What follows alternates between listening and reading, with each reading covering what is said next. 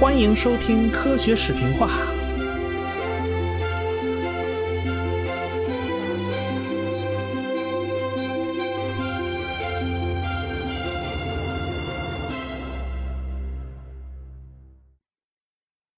上文书我们讲过呀，这个魏斯曼就提出了种质学说，而且他认为啊，正是两性繁殖使得变异大大增加。毕竟啊，排列组合是可以拼凑出千变万化的可能的。当时啊，各种遗传理论也都很多呀，也不是这一种啊。除了这个种质学说以外呢，达尔文自己还提出过这种泛生论。后来啊，有个荷兰人叫德弗里斯啊，还搞出了细胞内的泛生论。反正当时学术界是一片吵吵嚷嚷。这种这么吵架，他也不是个办法，对不对？于是就有一帮子科学家就开始去做实验了。要知道啊，生物实验周期可是很长的。你要种个植物啊，这养个动物下崽啊，那都不是马上能看到结果的。要不人家袁隆平的试验基地，他放到海南岛呢，那儿种一年能熟好几回嘛。哎，于是，一帮子人就开始搞杂交试验。其实就跟当年孟德尔搞的那个杂交试验差不太多。果然没有多久，就有三个人他宣称啊自己搞出结果来了。这三个人是谁呢？首先就是这个德弗里斯。这个德弗里斯他很厉害啊，他也是通过哲学思辨这种方式啊，他提出了一种理论叫细胞内泛生论。他所提出的这个泛生子啊。其实就跟我们今天说的这个基因差不太多，但是很多这种细节描述呢都是错的。一八八六年，他就在一块废弃的马铃薯地里边，就意外的发现了两株与众不同的红杆月见草，他就觉得这东西很奇怪，他没见过，哎，于是他就带回自己的实验室里面进行研究。他让这两棵奇怪的红杆月见草繁殖，哎，那。就发现啊，儿子和孙子这一辈儿呢，就出现了新的类型。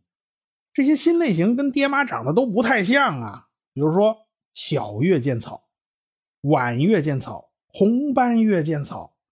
等到重孙子、重重孙子这一代呢，他又出现了新的类型，叫做巨型月见草。哎呀，这这这怎么长得这么都不一样啊？这到底是怎么回事啊？所以。德弗里斯在试验田里面啊，最后啊，就种出了几十种月见草的品种，他们家倒是品种大丰收。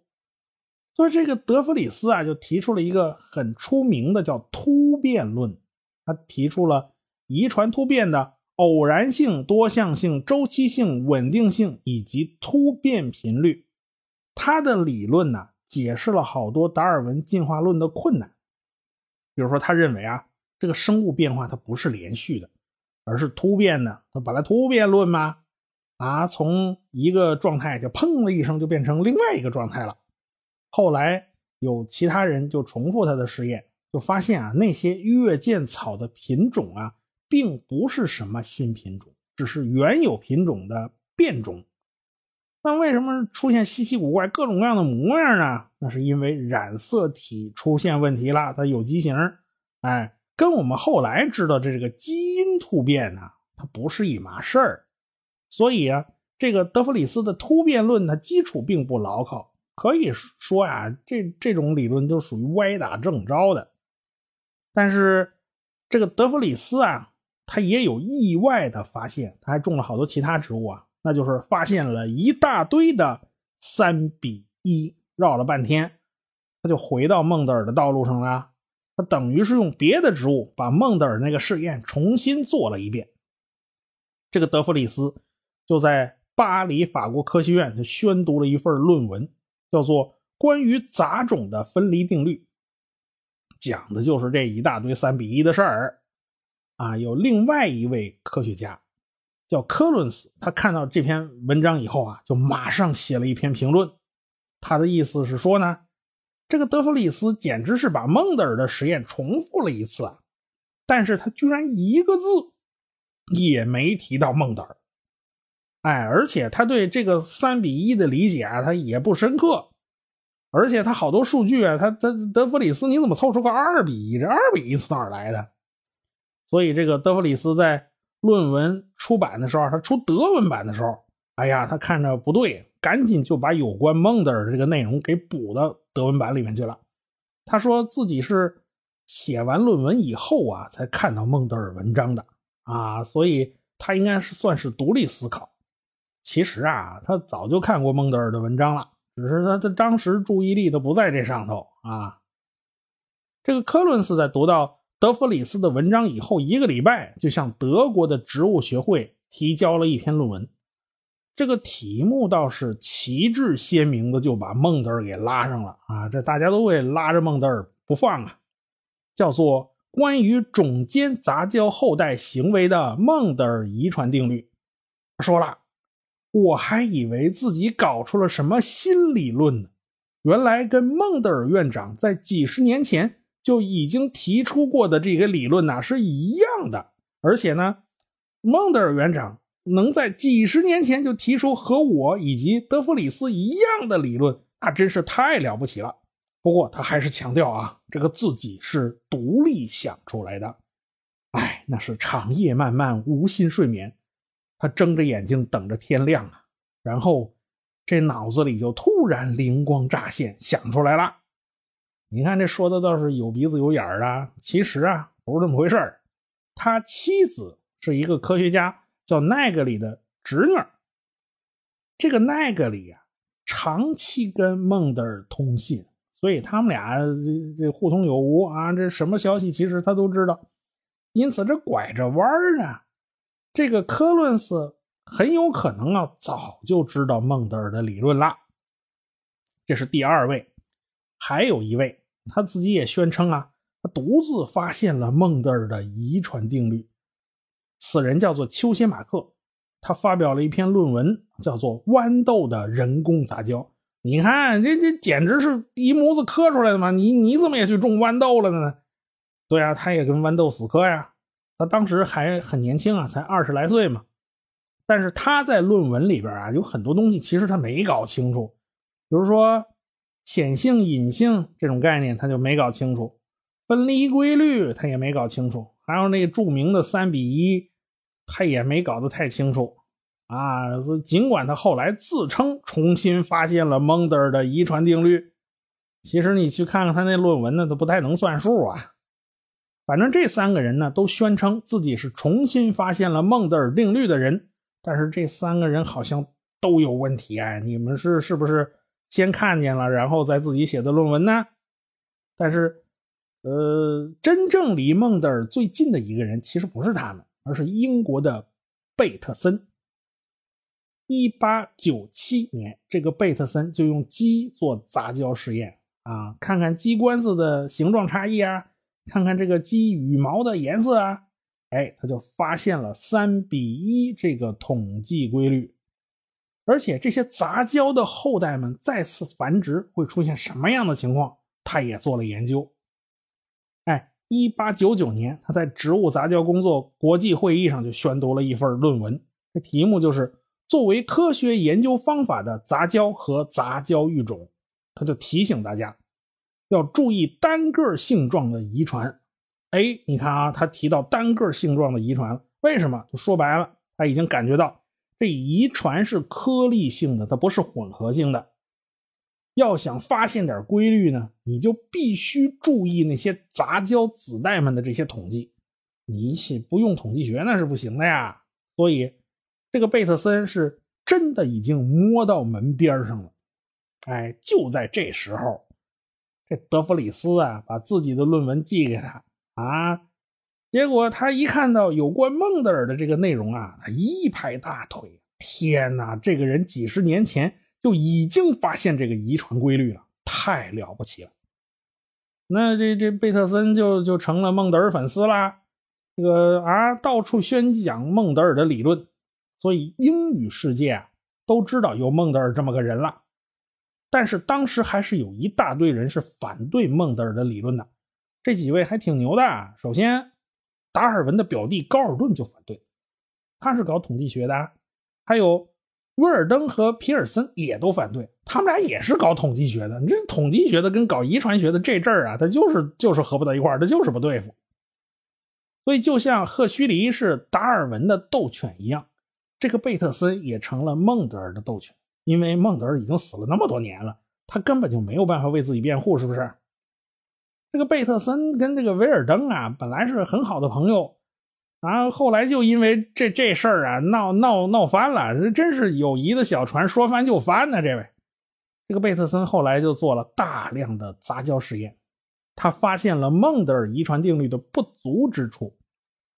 比如说，有的性状啊，其实是好多个基因在控制，不是一个。比如说啊，有的花儿哎，它就会出现红色的，但是红色有深有浅。它其实啊，它不是一个基因在控制，它是好多个基因在共同控制。这个时候，你如果把红色就算作一个颜色的话，哎，那那出来的比例它就不是三比一了，它是好好多比一，这这这这就不不一定了。还有一个情况，孟德尔也没有发现，他用豌豆呢，可能就发现不了，叫半显性性状。呃，当然了，我们现在知道的半显性性状啊，最典型的就猫的花色呀。哎，它就是半显性的，所以三花猫经常是母的嘛，就因为这个，呃，必须凑出两个基因，哎，它才能是三花的。这基因的偏巧，它是跟 X 连锁的，所以你起码得有两个 X 吧，才能才才能凑出这个半显性啊。所以，那这三花就是母的。哎，这三花公的好像也不是没有，但是很少见，很少见。所以这种半显性，孟德尔是不知道的。像纯合体呀、杂合体呀这种词儿，都是呃贝特森搞出来的。哎，这个贝特森呐，他属于激进分子。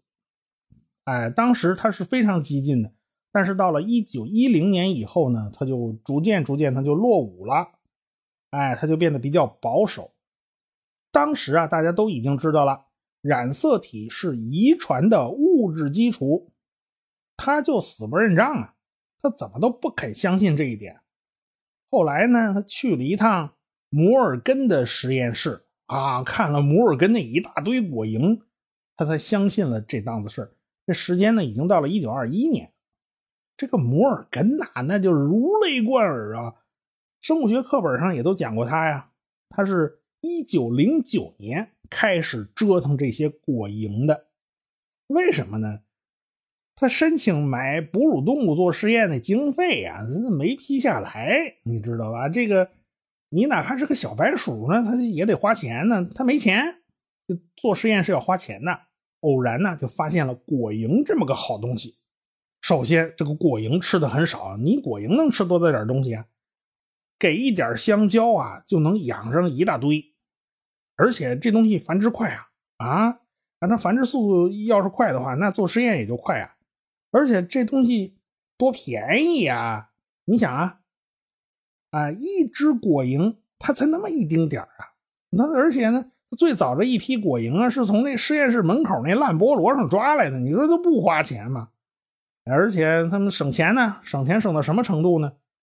第一只羊果蝇的瓶子啊，据说我只能说据说啊，还是这摩尔根从别人家门口顺手牵羊给顺来的。啊，这瓶子都没花钱。这个摩尔根的实验室啊，后来堆了一大堆这种瓶子。那实验室真的很小啊，几个人真是肩并肩的工作。那为什么做不开嘛？那只能肩并肩啊。这个摩尔根呢，并不想验证遗传规律。他开始啊，想研究德弗里斯的突变学说。所以这一群果蝇，它算是倒了血霉了。说前世没积德是吧？这这辈子变成果蝇了。先是化学药品处理，看看有没有变异的；高温处理啊，看看有没有，它就没有变异的。然后拿放射线照，还没有；拿 X 光照，这哪是做实验呢？这简直是满清十大酷刑啊！这是。但是到最后啊，这摩尔根泄气了，什么结果也没有。当时摩尔根都已经四十八岁了，他一开始啊，他不相信这个染色体是遗传载体，啊，他那时候还挺固执的。但是就在很短时间内啊，他那态度就来了个一百八十度大转弯啊！这还是一个意外的发现引起的，就是果蝇里边啊出现了一个变异的，就是一只白眼的雄果蝇，其他的果蝇都是红眼的。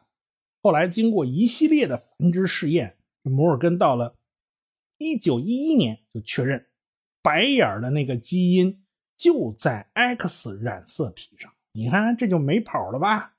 这就是迈出了关键的一步，后边的就好办了。到了一九一五年，这摩尔根的实验室啊，就已经发现了八十五种突变基因的这种遗传。凡是能上中学课本的这些人呢，都是不含糊的。但是啊，嗯，我摩尔根我们就不太详细讲了，因为中学这是生物课本讲的实在太多了。唯一一点要澄清的就是那只白眼那只果蝇啊，它不是摩尔根自己发现的，而是另外一个人，叫布吉里斯。后来这位也是个牛人啊，他拿了一只装满果蝇的瓶子，他正要去销毁，他觉得这瓶子又作废了。他突然看到有一只白眼的变异，哎，这这只啊，这只果蝇就成了遗传学史上最著名的动物啊！你说这眼神怎么这么好？其实你要说真说他眼神好吧，好像也不对，因为这个布吉里斯啊，他是一色盲啊，那真是，那你你你怎么说呢？他那尽管人色盲啊，人瞅出这白眼来了吗？那怎么办呢？后来啊，这个摩尔根就拿到了一九三三年的诺贝尔生理学和医学奖，这是一个非常非常非常高的殊荣啊，他是。遗传学里面获得这种诺贝尔奖的第一位，哎，就是因为他在遗传学方面的贡献嘛。他的果蝇实验又一次证实了蒙德尔的遗传定律，就那一大堆三比一嘛。而且还有新的突破，他发现了基因的连锁互换定律，他也发现了基因在染色体上是线性排列的，所以他的贡献是非常大的。课本上有的内容啊，咱就不多说了啊。但是，他们这个染色体遗传学说呀，在二十年代啊，支持的人并不多。如果说有七个人支持他们的学说，那反对他们的人呢，就他有他能能有七百人。因为啊，当时人们都认为啊，这生命诚可贵嘛，是不是？所以这个生命是神圣的。一定存在特殊的活力物质啊！这生命一定是有这玩意儿的。那你怎么能用化学物质来解释呢？是不是？摩尔根自己也摇摆不定啊。最后解决这事儿的是谁呢？是他的学生，叫穆勒。这个穆勒发现啊，X 射线能够引发基因突变，所以穆勒就坚信，哎。这个决定遗传的一定是某种化学分子，明白？不是那种虚无缥缈的什么活力物质，而是普普通通的化学分子。所以这个穆勒就成了现代分子生物学的先驱，而且呢，他也是第二位获得诺贝尔奖的遗传学家。但是就是这位穆勒呀，真是，他这个这他他麻烦也挺多。啊，他是才出龙潭又入虎穴，差一点就鬼门关上走一遭，怎么回事呢？这个穆勒呀，就在一九三二年到了德国去工作。你也不看看年头啊，你你要知道啊，那时候爱因斯坦都已经脚底抹油，他都开溜了，你知道吧？都不在德国待着了。果然转过年头啊，这纳粹就上台了嘛。啊，这个穆勒他偏巧啊，他满怀社会主义理想啊。这个纳粹当然就不客气啊，那抬手就把他抓起来了。当然那时候纳粹也刚上台啊，没多久就把他放出来了。嗯，这时候呢，有个苏联人就来找他啊，这个苏联人叫尼古拉瓦维洛夫教授啊，他就邀请他到苏联去工作。当时苏联也在全世界都是。引进人才啊！这穆勒不是满怀社会主义理想吗？那那去啊！那你于是他就去了。呃，结果就是嗯，才出龙潭，他又入虎穴啊！他碰上了一个搅和了苏联科学界三十年的一个小丑，他叫李森科。一九二七年八月份，苏联的《真理报》上就发表了一篇文章，介绍了一个年轻的育种工作者。这个文章的主人公啊，沉默寡言。有着健康的体魄，他总是蹲在育种站的实验田里面。啊，这篇文章的作者是苏联的一个很出名的记者呀，所以这出名记者呀，那那叫妙笔生花呀。什么叫妙笔生花呢？就当然就是把主人公夸的跟朵花似的。所以这个人就是后来折腾了苏联生物学界几十年的这个李森科呀。这个李森科本来就不过是一个普普通通的乌克兰农民，他在苏联当然也就没什么名气嘛。他毕业于基辅农学院，后来呢就是普普通通在一个育种站工作。你去看看现在的世界地图啊，这个乌克兰和阿塞拜疆啊，这还是比较偏南的。但是你这也是跟苏联其他地方比嘛，是不是还是比较偏南？但是到了冬天啊。这个农作物偶尔它也会遭到霜冻的威胁。这李森科的父亲呢是个老农民啊，他偶然就发现了雪地里过冬的这个小麦种子，在春天播种的时候可以提早到霜降之前成熟。你呀，你想啊，这样就躲过这个霜冻了嘛，是吧？我提前了嘛，我不等那么冷嘛。就在这个基础之上。这个李森科呀，还有两下子就搞出了一套叫做春化的办法。他声称，这个种子种下去之前，先得让这个种子冻一下，哎，你得保持低温，然后还得保持湿润，哎，它就能增产。那时候，那李森科只不过是个技术员嘛。但是我们前文提到过的这位。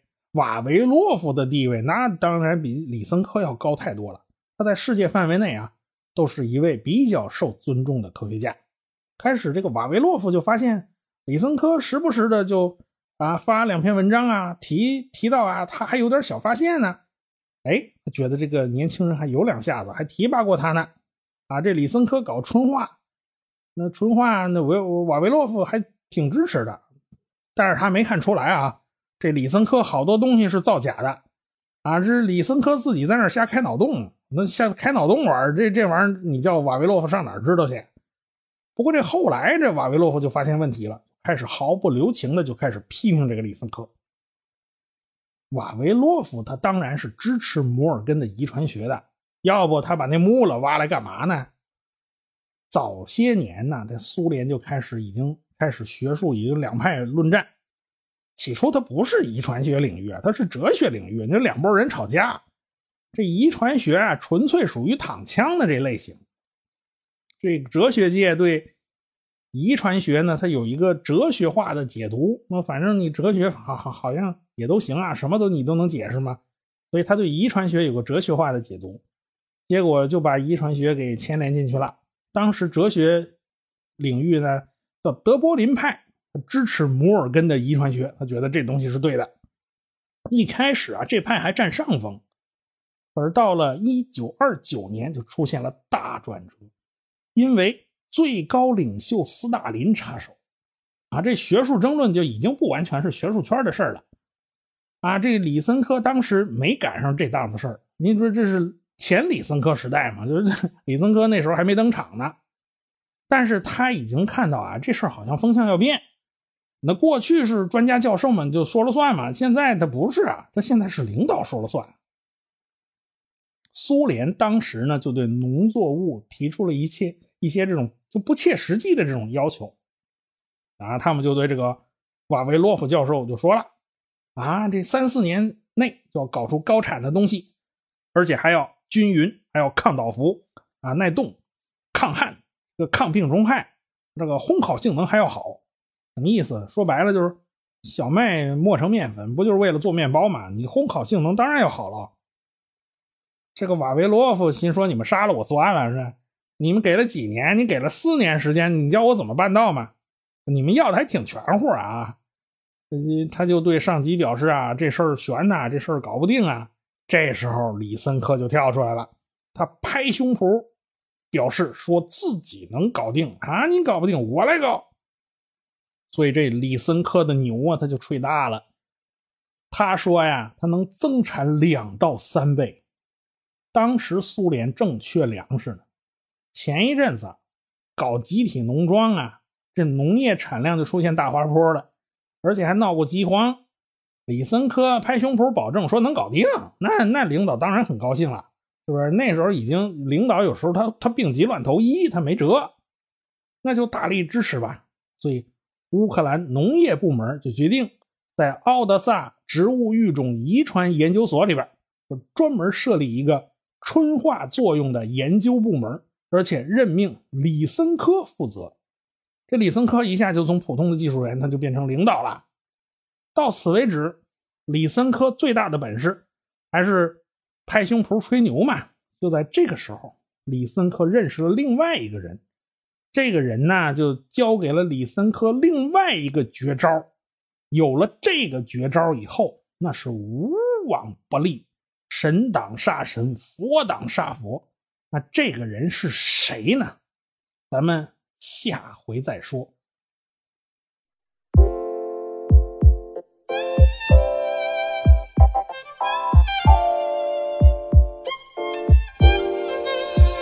我是旭东，祝科学声音二零一七年的首场线下活动取得成功。那么我也会到现场给你们助阵。大家好，我是田一苗，预祝二零一七年科学声音首次线下活动取得圆满成功，恭喜周老板。喜马拉雅的听众朋友，我是亚洲通讯社社长徐金波，祝福科学声音二零一七年首场线下活动取得成功。Hello，大家好，我是喜马拉雅的主播夏春瑶。那祝科学声音二零一七年首场线下活动取得成功哦！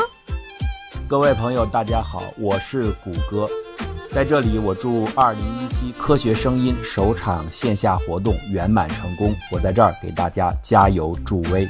我是科幻奥秘时间的主播蚊子嗡嗡，祝科学声音二零一七年首场线下活动取得成功。我是随口说美国的自由军。祝科学声音二零一七年首场线下活动取得成功。我是卓老板，我是吴京平，我是汪杰，我是旭东，我们是科学声音。